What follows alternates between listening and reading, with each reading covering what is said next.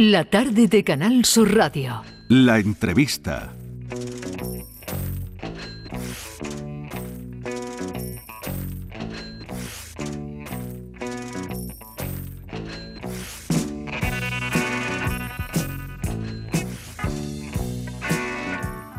Ya saben que desde que empezó este programa nos propusimos a esta hora, 5 y 7 de la tarde, traer historias que les pudiesen interesar, bien por las vidas que pasan por aquí cada tarde, a veces por lo extremo de esas vidas, otras por la sinceridad en el relato, por la forma de contarlo.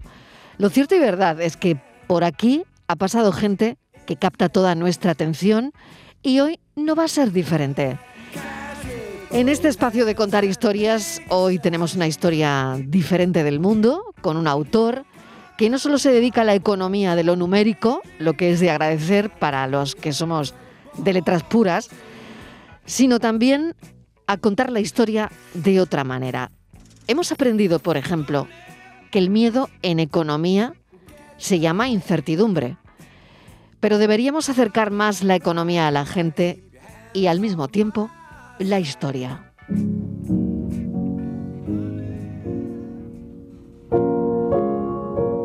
Ni Dios, ni familia, ni patria. La uniformidad del individuo. El mundo no se hizo global a partir del transporte de mercancías o del libre movimiento de personas. Eso llegaría más tarde. Y llegó gracias a que nos concedimos el permiso y la libertad de mover capitales entre países. Dinero. Ese dinero inventado a lo largo de los siglos. Ese dinero que primero fue mercancía, después metal, luego papel respaldado por el oro y finalmente dinero fiduciario, basado en la nada, con el único respaldo de las naciones que emitían cada moneda. Ese dinero fue el causante original de la globalización. Las finanzas internacionales crearon los mercados internacionales, pero sucedió a través de un mecanismo que, como tantas veces ha ocurrido en la historia, no podíamos prever. Fue a través de las empresas. Cuando los países abogaron por internacionalizar sus mercados financieros, lo hicieron por facilitar que los inversores de un país pudieran comprar y vender acciones en las bolsas internacionales, para que los países con superávit comercial pudieran otorgar préstamos internacionales no solo a través de los estados, sino también a través de la banca privada. Los bancos se internacionalizaron antes que las naciones donde residían, porque si algo creo que ha quedado claro a lo largo de este libro, es que la economía va detrás del dinero y no al revés.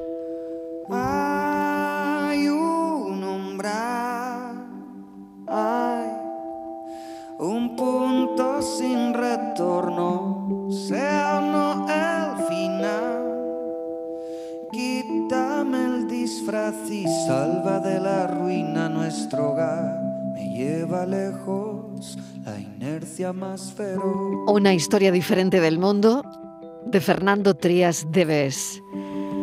Repasar la historia económica de la humanidad a través de los instintos y las emociones humanas permite comprobar que al final no son tantas las conductas que lo van explicando todo y que el miedo y la confianza están en la base de cualquier evolución social. En este libro, Fernando Trías de eh, da respuestas a preguntas como ¿sabía que el falsificador es el ladrón más justo de todos? ¿O que la propiedad privada la inventaron los monarcas corruptos para recaudar más?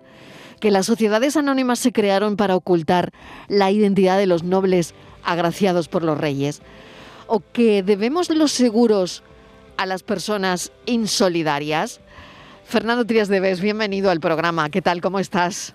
Hola, muy bien, muchas gracias. Bueno, encantada de tenerte con nosotros. Fernando Trías Deves es economista, escritor y estás contando la historia, acercándonos la historia diferente del mundo. Sí, este es un proyecto muy curioso te, te, una anécdota personal muy rápida, que yo creo que nuestros los oyentes entenderán muy bien de qué va este libro y, su enfoque, su aproximación. Hace unos años estaba en el sur de Francia, de vacaciones de verano, y visité una isla que se llama la isla de Ré, que es preciosa, está frente a La Rochelle, en el Atlántico, y es una isla muy protegida, muy poco tráfico, y se, se visita en bicicleta, caminando, y en un momento dado había un puesto comercial donde vendían productos típicos de la zona, era al aire libre porque era en pleno verano, pero lo curioso es que no había ni un vendedor, no había nadie, estaban todos los productos expuestos, llevaban marcados el precio, había un cartelito en varios idiomas y decía, eh, bueno, esta es una forma de comercio muy duradera que nos gustaría sostener en esta isla, le pedimos que la respete, coja el producto que quiera, se lo lleva, está marcado el precio y el dinero lo pone en, esta, en una cestita que encontrará ahí encima de la mesa y coja el cambio si es menester y por favor no robe nada porque es como comerciamos aquí, nos gustaría mantenerlo. Había en la cestita con un pisapapeles, una piedra como pisapapeles para que el viento no se llevara el dinero. Yo conté 300 y pico euros. Compré un poco de productos del, del, lugar, dejé el dinero. Yo, pues como economista y, y, observador de las ciencias sociales, me quedé totalmente alucinado y pensé, innovación tecnológica ninguna, pero innovación social, digo, madre mía, desde que los primeros homínidos nos matábamos para capturar el excedente ajeno a llegar hasta aquí, pues eh, ha tenido que evolucionar solo innovación social, solo conductas, actitudes, instintos. Entonces me di cuenta que podía ser muy bonito el proyecto de explicar la historia de las sociedades modernas, el cómo nos organizamos, cómo nos configuramos a través precisamente de las actitudes y los comportamientos que hay detrás de todos los inventos sociales que nos mantienen. Esa es la historia del libro y es un poquito todo el enfoque. Cómo las emociones y los instintos determinan cómo vamos a, a funcionar de alguna manera, ¿no? E incluso después el devenir de la humanidad. Eh, ¿Cómo crees que la pandemia de la COVID eh, modificará el progreso económico del mundo? Pues te voy a sorprender, porque yo creo que muy poco. Eh, vamos a ver, de pandemias y guerras en la historia ha habido, pero muchísimas. Uh -huh. Y pandemias y guerras que hayan cambiado el mundo, no ha habido tantas. Entonces, yo pienso sinceramente que esta pandemia ha acelerado eh, los procesos de digitalización, sobre todo de comercio electrónico, que ya estaban en marcha, pero sencillamente se ha acelerado.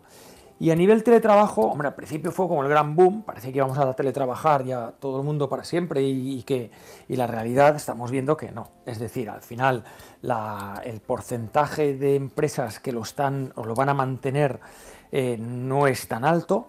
En el caso de nuestro país, sobre todo con una economía tan basada en servicios, en la hostelería, en el turismo, realmente ya hay, varios, hay varias ya publicaciones, creo que hay, hay varias estimaciones que como mucho podría teletrabajar uno de cada cinco trabajadores, son el 20% de la masa laboral, incluso queriéndolo empleador y trabajador, el 80% ni que quieran pueden teletrabajar.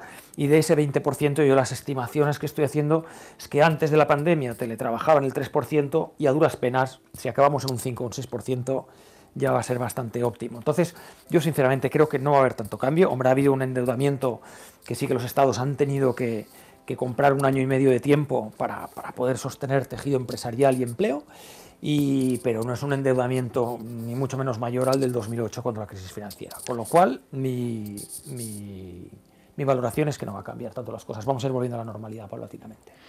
Una historia diferente del mundo. Hay un capítulo que me llama muchísimo la atención, que es El planeta Tierra tiene dueño. Este capítulo se inicia con, con dos discusiones muy interesantes. Mm, por un lado, la que enfrentó a, a Moscú eh, en los 90, a Gorbachev y, y, a Yeltsin, a Boris Yeltsin. Por otro, la que mantuvieron eh, Platón y Aristóteles. ¿no? El objetivo de la discusión fue el mismo. Sí, la propiedad bastante. privada. Eso es.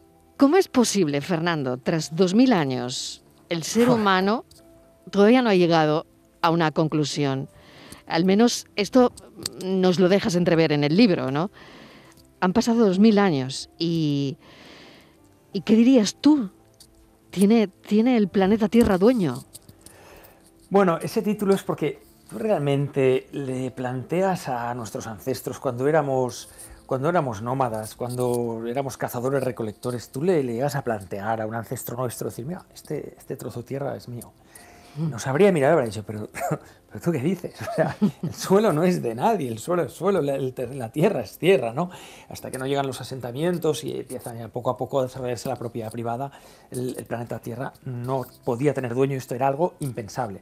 Esa discusión, que es una, o hay un, guiño, porque es una discusión prácticamente paralela en el tiempo entre, evidentemente, Platón y Aristóteles, y luego, miles de años después, entre Gorbachev y Yeltsin, en el momento en que se estaban valorando y discutiendo la liberalización de la propiedad privada en la URSS, porque la URSS no arrancó y tenían que cambiar las leyes, ¿no? y era un, era un, gran debate, bueno, para, para, explicar cómo podemos llevar tantos años realmente debatiendo sobre si la, las, las, propiedades mm, deberían tener, y sobre todo las tierras, deberían tener una titularidad, privada o pública. Y, y, la realidad, y lo explico a lo largo del libro, es que se ha ido demostrando con el, con el paso del tiempo de los siglos que lo, lo, lo privado al final Mm, eh, es el mejor de los estímulos, es el mejor de los incentivos. Se sabe que lo comunal al final es nido a veces o de corrupción o que no cuidamos lo común igual que como cuidamos lo propio, lo cual no significa que no tenga que haber ni bienes sociales ni justicia social ni no tenga que haber un Estado, ni mucho menos,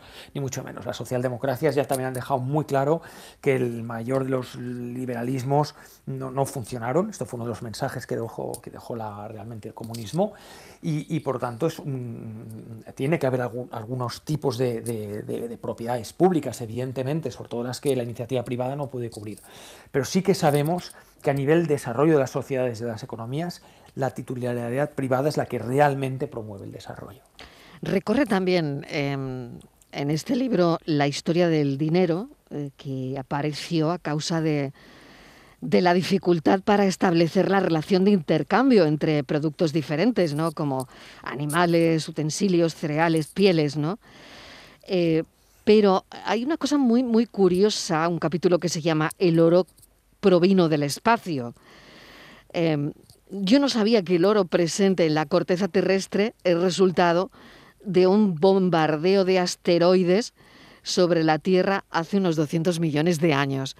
Em, sorprendente sin duda, me ha sorprendido mucho y desde luego eh, hace honor al título, ¿no? Una historia diferente del mundo, no solo porque está contada diferente, sino porque me gustaría que nos contases ese oro que provino del espacio.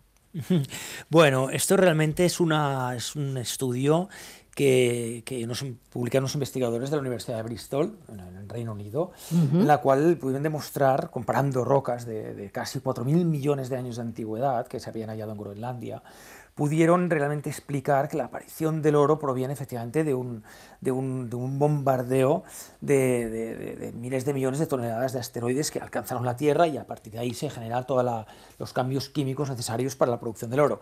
Bueno, más allá de esa, esa anécdota, al final el mensaje es que la cantidad de oro que hay en el planeta es limitada. Es decir, no, no, el oro no es ilimitado y que por tanto cuando el dinero estaba, estaba anclado en el, en el patrón oro teníamos una cantidad limitada ya de dinero de antemano. Entonces llegó un momento que la población crece eh, mucho más, y igual que, todos los bienes materiales y la producción del mundo, y al final el, oro no es suficiente eh, contrapartida para poderle poner un, precio y un valor a todas las cosas. En la, historia del dinero que explico, algo que quizá la gente no sabe y es muy curioso, es que eh, antes que el oro, el dinero, el dinero aparece como una mercancía. muchas veces los niños, los hijos, nos preguntan, pero, ¿podría ser el, mundo sin dinero? Porque, el niño primero aprende a intercambiar antes que manejar dinero, sobre todo, por ejemplo, con los cromos. ¿no? Y, el, dinero mm, no, es algo que de repente decimos, inventamos, ah, mira, vamos a utilizar dinero. No, las primeras formas de dinero, la primera moneda fue un buey. Porque si tú en una sociedad agrícola tenías un buey, tenías liquidez, porque era algo que quería todo el mundo. Entonces, hemos utilizado como dinero desde conchas marinas hasta piedras, todo tipo, maderas, todo tipo semillas, todo tipo de, cosas que son, eran mercancías. Entonces, el dinero es una mercancía que en un momento dado todo el mundo la quiere y sirve para transaccionar otras mercancías. El dinero surge del propio intercambio. Por eso, todas las civilizaciones de la historia, donde ha habido intercambio, ha habido dinero. Siempre ha habido alguna forma de dinero. Lo explico en el libro. El dinero, si hay intercambio, es inevitable, siempre aparece. Vamos a hablar de la luz, si le parece. lo, traemos eh, del recibo de la electricidad, lo traemos ahora a nuestro terreno. Me gustaría saber cómo lo va a contar la historia, pero por otro lado también la gran pregunta sería, ¿qué necesidades son imprescindibles hoy y cuáles no lo son. porque la sociedad de consumo emergió eh, a mediados del siglo XX, no sé si podríamos datarla ahí, pero eh, es la madre del cordero económico al final, ¿no? Y con cosas como eh, están ocurriendo ahora, que nos tocan directamente el bolsillo, bueno, hoy ha bajado el recibo de la luz un 10%, pero bueno, da igual, ¿no? La escalada es, es tremenda, ¿no? ¿Cómo, ¿Cómo lo interpreta? Bueno, vamos a ver, el, dos planos distintos. ¿no? Por un lado, el consumo, efectivamente, arranca antes, arranca a principios de siglo. Lo que pasa es que toda la sociedad de consumo que viene a tener dos intentos de arranque que se ven frenados por las dos contiendas mundiales. Entonces ya luego sí que realmente cuando acaba la Segunda Guerra Mundial Mm, eh, inspirados en el modelo norteamericano eh, de, coche, casa y familia a partir de ahí y a través de los electrodomésticos. Por ejemplo, yo hablo, dedico bastante, mm, unas cuantas páginas del libro a los electrodomésticos, que es un punto importantísimo en la creación de la sociedad de consumo, que se le ha dado relativamente poca importancia. El, electrodoméstico fue un símbolo de modernidad, donde empezaron los pagos por cuotas y donde realmente a través de los grandes almacenes norteamericanos, empezó la compra de productos para el hogar a plazos y, arranca realmente la, sociedad de consumo tal cual la conocemos hoy en día. ¿no? Eso realmente ya ha sido continuado. La, ante la pregunta ¿qué necesitamos y no necesitamos? La respuesta es personal. Eh, sobre, realmente los economistas hemos debatido muchísimo sobre si las empresas y las marcas crean necesidades o cubren necesidades que ya estaban ahí.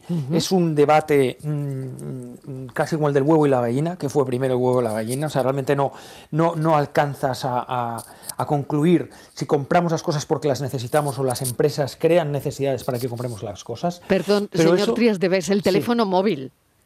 Exacto, nos, han, móvil. ¿Nos han creado esa necesidad o verdaderamente lo necesitábamos? Bueno, mira, desde, nos, comunica, nos comunicamos incluso con señales de humo desde hace mucho tiempo. Entonces, en realidad, claro, el, el, móvil, aparte este era el típico debate, hubo este debate muy candente cuando apareció un teléfono móvil, gente que decía, yo jamás tendré móvil, yo me niego a tener móvil, los móviles no hacen falta, y hoy día hay más móviles que habitantes en España y en todos los países desarrollados. ¿no? La penetración del teléfono móvil ya es superior al, ciento y pico por ciento, bueno, claro, porque ya todo el mundo tiene incluso más de, una, más de un aparato. Bueno, mm, Mm, al final, la respuesta a esa pregunta es personal. Es decide tú lo que necesitas. Aquí el problema, ¿eh? por eso le llamo a ese capítulo también la religión del consumo, es hasta qué punto utilizamos los productos de consumo para cubrir necesidades que no son materiales. Es decir, incluso necesidades de autorrealización o necesidades espirituales. Eh, entonces, esto es lo importante. Lo importante no es tanto si el, consumo proviene de, pagar por cosas que no necesitamos, sino de la pregunta personal de qué estamos alimentando con lo que compramos. Esa es una reflexión personal de cada uno y todas las respuestas son legítimas, pues son propias y respetables. ¿Por qué nos endeudamos para consumir? Pues nos endeudamos para consumir porque hay un mecanismo en el ser humano que solo poseemos los humanos y ninguna otra especie sobre la Tierra, que es la capacidad de adelantarnos en el tiempo. Es decir, la relación que el ser humano tiene con el tiempo, tanto en todo, en la previsión a través de los seguros, eh, o al mismo tiempo el, propio dinero, que es el ahorro, no deja de ser un, un, consumo diferido que yo me guardo para más adelante, hasta al revés del ahorro, comprar endeudándome, es decir, yo anticipo ingresos de mañana para poder disfrutar hoy. Eh, hay dos tipos de endeudamiento. Uno que es inevitable, tienes que comprar un inmueble, una casa, un coche y no tienes, evidentemente no puedes tener todo el dinero porque es un bien que vas a necesitar varios años para poder desembolsar. Entonces esta es una, un endeudamiento que tú haces sencillamente porque la naturaleza del bien no lo permite, pero hay otro tipo de endeudamiento, es el endeudamiento para consumir, que es mucho más replanteable, que es eh, me gasto sueldos o ingresos de mañana para un cine, para un restaurante o para un fin de semana. ¿no? Es decir, algo que probablemente estás, estás gastándote en un ingreso que no tienes para disfrute de hoy. Y entonces ahí sí que es donde lo que estás haciendo es realmente anticipar un tiempo, un tiempo de disfrute de mañana, te lo traes a hoy posponiendo el esfuerzo a mañana. Hay una cosa interesante que me parece al, final del libro. Estamos eh, hablando con el autor y economista Fernando Trías de Ves, Una historia diferente del mundo, que es el libro que eh, nos ocupa y estamos presentando esta tarde decía que hay algo que me interesa mucho, que eh, es que ha incluido en el final del libro una guía de los instintos, conductas y emociones que cabe identificar como causas o trasfondos de hechos sociales y económicos. Ansia de poder, libertad, corrupción, miedo a perder, confianza, guerra, seguridad, especulación, afán de control. Bueno, todo esto está ahí, ¿no? Y, y al final es que somos todo eso, ¿no? Sí, lo, esto fue un ejercicio que quise hacer cuando acabé todo, el, todo este, este manuscrito y, tenía hecho todo el análisis de las sociedades y vi los instintos que había detrás. Había, había muchos, hay una lista muy larga, pero esos que has leído son los top 10, ¿no? los top 10, como se dice habitualmente. Eso es, eh, mm, apelando a Pareto, ese, ese, porcentaje pequeño de factores que explican el 80% de las cosas. ¿no? Y efectivamente estos aparecían en muchísimos de los fenómenos sociales. Y al final la conclusión que yo también llego con este libro es que los seres humanos somos previsibles en las conductas. Al final somos, somos muy previsibles, tenemos unas conductas que poco han variado a lo largo de los siglos, pero, sin embargo, los desenlaces en el que se materializan estas conductas, qué es lo que acaba realmente ocurriendo, sí que somos unos seres absolutamente impredecibles. Yo creo porque confluyen evidentemente muchos más factores, la tecnología, la cultura, las religiones, la sociedad, intervienen muchísimos factores más que no solo la conducta, y eso es lo que acaba dando la imprevisibilidad del ser humano junto a otra capacidad que es evidentemente el ingenio y la creatividad. Y no puedo terminar la charla sin hablar de desigualdades. Eh, si hablamos con un economista, también tengo que preguntarle por eso, ¿no? Las desigualdades, no sé si disminuyen o aumenta, eh, aumentan, pero desde luego no, son como antes. Pero al final, usted decía que como raza humana eh, las grandes fortunas eh, a lo mejor nos gustan que se erosionen, que otras grandes empresas sean sustituidas por, por otras que compiten mejor, em, que el dinero de los ahorradores pierda valor, ah, no lo sé. ¿Está pasando eso ahora? ¿Cómo, ¿Cómo están el asunto de las desigualdades? ¿Cómo lo ve, no?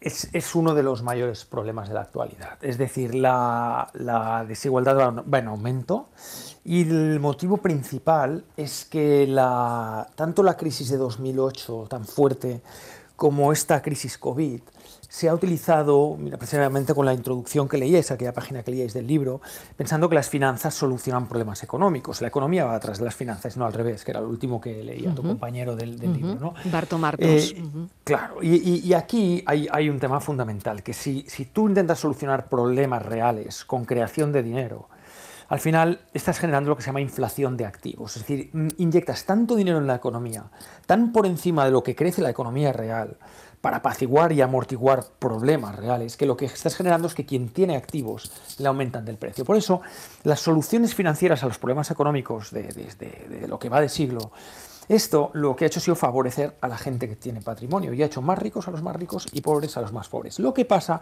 es que como la mayoría de socialdemocracias, los mínimos están más o menos garantizados, un salario mínimo, unas coberturas de salud, etcétera, pues no hay sangre en las calles. Pero en realidad esta, esta desigualdad es un problemón y es lo principal que debemos concentrarnos en, en la actualidad para solucionar porque no es bueno. Fernando Trías de Bes, mil gracias por habernos acompañado. Una historia diferente del mundo. Lleva un subtítulo este libro, el cómo las emociones y los instintos determinan el funcionamiento y el devenir de la humanidad. Esta afirmación inicial desvela un poco el propósito ¿no? que tiene con esta obra y que nos ha contado, que las emociones e instintos determinen el comportamiento de un individuo es algo que podemos aceptar porque somos seres inteligentes, ¿no? pero sometidos siempre a, a influencias. Así que gracias porque aquí no habla de un individuo, sino creo que la humanidad está representada. Fernando Trías de Bes, muchísimas gracias. A vosotros, hasta pronto. Un saludo.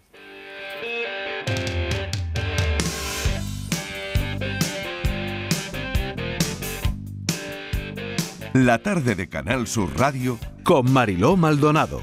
También en nuestra app y en canalsur.es.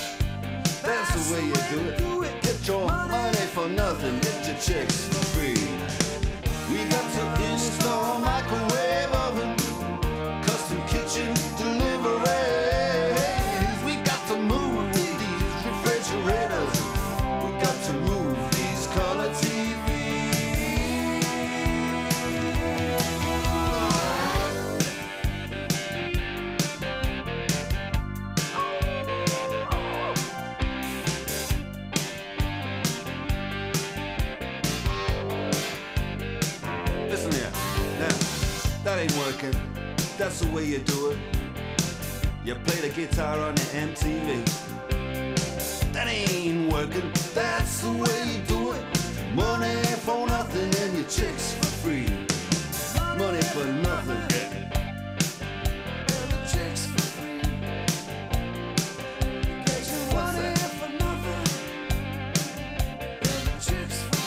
La tarde de Canal Sur Radio con Mariló Maldonado.